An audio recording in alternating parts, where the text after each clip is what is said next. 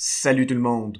Aujourd'hui, l'épisode s'intitule Mon opinion et mes prédictions par rapport à ChatGPT et l'intelligence artificielle en marketing numérique et en création de contenu. Avoir un commerce électronique est tout un défi. On vit souvent des déceptions ou de la frustration. Que faire pour rentabiliser mon commerce en ligne? Qui engager pour m'aider à réussir? Comment évaluer le ou les professionnels qui ont le mandat de rentabiliser mon commerce électronique et de le transformer en véritable actif numérique? Vous écoutez Commerce électronique et actif numérique avec Nicolas Roy. La raison d'être de mon podcast est très simple.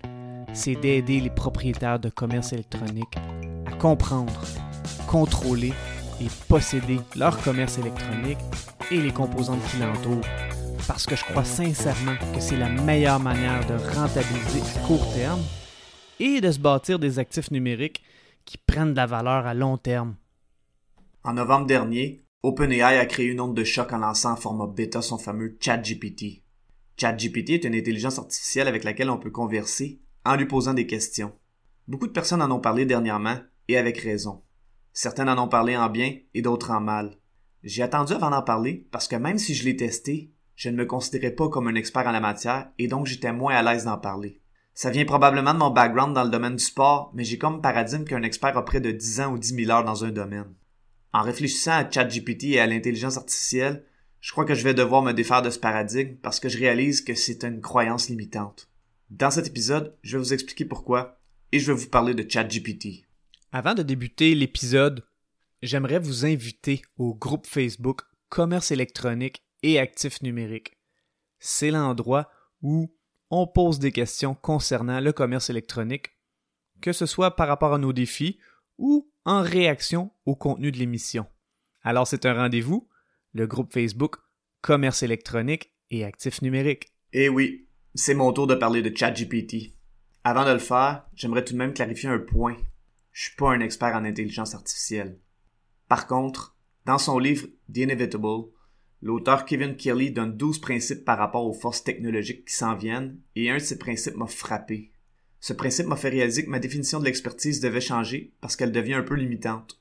Plus j'y pense, plus ce principe fait du sens, et je réalise que ceux qui l'embrassent sont ceux qui réussissent ou qui réussiront le mieux dans un monde de plus en plus technologique. En fait, ce principe a été utilisé à la perfection par Frank Abnagel Jr. Qui est Frank Abnagel Jr.? C'est la vraie personne qui a été jouée par Leonardo DiCaprio dans le film Catch Me If You Can. Frank Abnegale Jr. était un fraudeur qui se faisait passer pour différents professionnels pour commettre des fraudes. Une personne lui a déjà demandé comment il avait fait pour enseigner la physique dans une université s'il n'avait pas les compétences pour le faire. Eh bien, Frank Abnegale Jr. a dit qu'il lisait un chapitre une ou deux semaines avant ses étudiants. Le principe du livre The Inevitable énonce qu'il faut accepter le fait qu'on sera dorénavant en mode perpetual newbie, ce qui signifie qu'on sera en mode débutant perpétuel et que les experts seront simplement ceux qui auront un peu plus d'avance sur les autres dans leur compréhension et leur application d'un concept. Les experts n'auront plus autant d'avance sur le reste des gens qu'auparavant parce que la technologie va avancer très rapidement, mais cette avance sera suffisante pour faire une énorme différence. La bonne nouvelle est que si vous aimez apprendre parce que vous êtes de nature curieuse et si vous êtes en mesure de réduire et même d'éliminer le syndrome de l'imposteur, vous serez en très bonne posture. Maintenant, parlons de ChatGPT. Ce chat avec l'intelligence artificielle est impressionnant et il a beaucoup de potentiel. J'ai envie de l'analyser en faisant une analyse FFOM, force, faiblesse, opportunité et menace, pour tenter de dresser un portrait le plus efficace possible par rapport à la création de contenu en marketing numérique. Commençons par les forces de cette technologie. ChatGPT est excellent pour répondre aux questions qu'on lui pose. Il a une base de données qu'il a construite en parcourant un nombre très élevé de sites web. L'utilisation de ChatGPT est vraiment intéressante pour s'aider à structurer un contenu en évitant le syndrome de la page blanche. ChatGPT excelle pour créer des listes, comme par exemple Qu'est-ce que je dois amener pour aller grimper l'Everest? Dernièrement, Beaucoup de gens ont posé des questions à ChatGPT et ils ont publié la réponse en images sur les médias sociaux pour montrer à quel point c'était bien. J'ai même vu un expert en santé financière montrer la réponse de ChatGPT à la question Pourquoi est-ce important de prendre de l'assurance vie Il a montré l'image de la question et de la réponse et il a écrit dans sa publication qu'il n'aurait pas pu écrire mieux. ChatGPT peut même écrire des lignes de code de programmation de base pour le moment. Alors ChatGPT a beaucoup de force et cette technologie est certainement là pour rester. Cette technologie a aussi des faiblesses. Une des plus grandes faiblesses que je vois de ChatGPT est qu'elle peut donner de l'information erronée. Dernièrement, j'ai vu un expert en psychologie montrer une réponse de ChatGPT qui semblait très bonne et qui avait été prise en parcourant un ou plusieurs sites web, mais cet expert a expliqué pourquoi les études les plus récentes prouvaient que cette réponse était inexacte. Bref, il faut vérifier les réponses données par ChatGPT. L'autre faiblesse de cette technologie est que si une question comporte plusieurs opinions à un sujet et que certaines opinions sont plus populaires que d'autres ou plus acceptées que d'autres, ChatGPT pourrait agir comme un censeur plutôt que de montrer tout le spectre des opinions sur un sujet.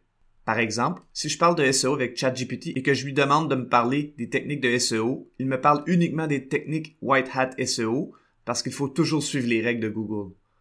OK, mais si j'aimerais par curiosité savoir quelles sont les techniques de Black Hat SEO, est-ce que ChatGPT va pouvoir me les montrer ou est-ce que je dois demander à un humain qui fait du Black Hat SEO?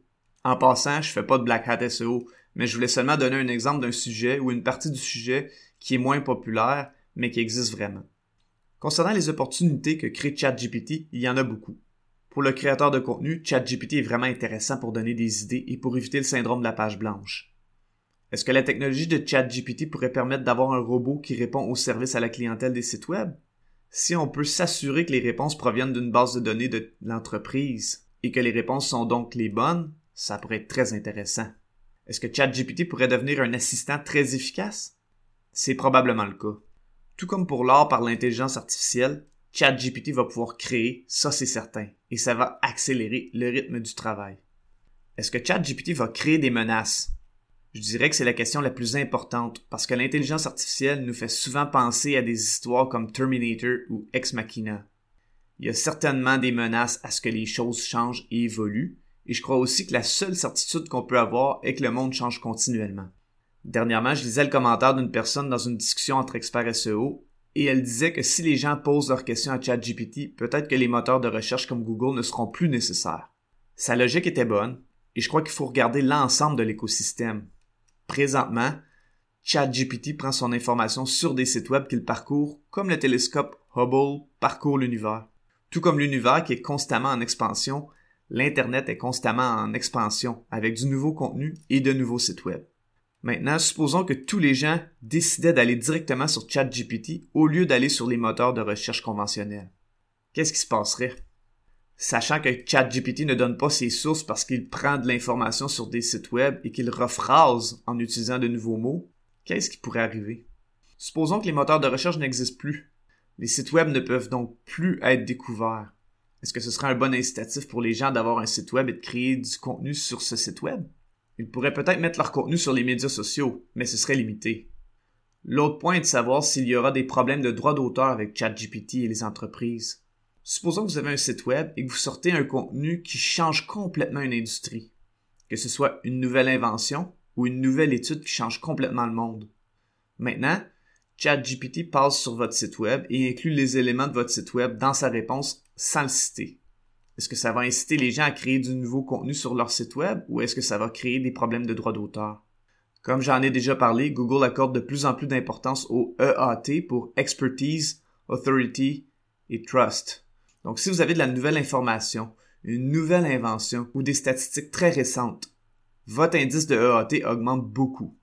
Google accorde davantage d'importance à ça pour justement éviter que tout le monde utilise la même information qui est recyclée et qui tourne en rond parce que ChatGPT parcourt l'univers web.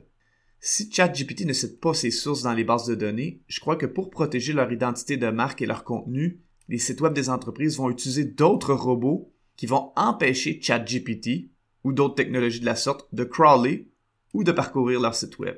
Si la majorité des sites web bloquent ChatGPT pour protéger leur contenu intellectuel qui ne serait pas cité, l'écosystème de ChatGPT pourrait en souffrir rapidement.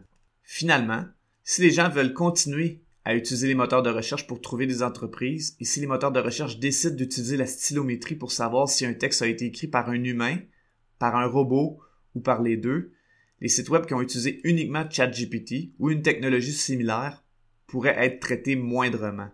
J'ai parlé de la stylométrie à l'épisode 87.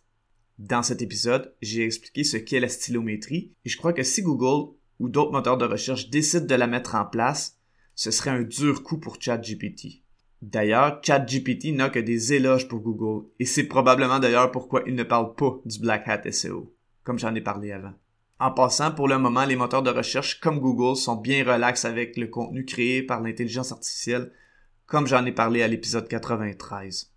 En conclusion, ChatGPT est très intéressant, et j'ai hâte de voir comment l'aspect citation des sources et respect de la propriété intellectuelle vont évoluer pour respecter le contenu du site web des entreprises. Je vous remercie beaucoup d'avoir écouté l'épisode. Si vous appréciez le podcast, je vous invite à lui donner un avis ou à le partager pour le faire connaître à un maximum d'entrepreneurs. D'ici là, je vous dis à la prochaine.